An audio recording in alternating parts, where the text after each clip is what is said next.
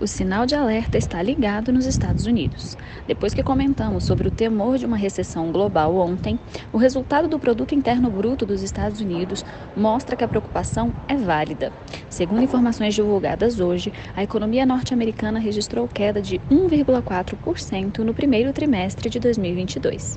Esse é o primeiro recuo no PIB trimestral do país desde o segundo trimestre de 2020, início da pandemia. Para se ter uma ideia do tamanho da desaceleração no último trimestre de 2021, a economia dos Estados Unidos havia crescido 6,9%. É preciso ficar atento aos sinais da maior economia do mundo. Esse foi o resumo de hoje. Até amanhã.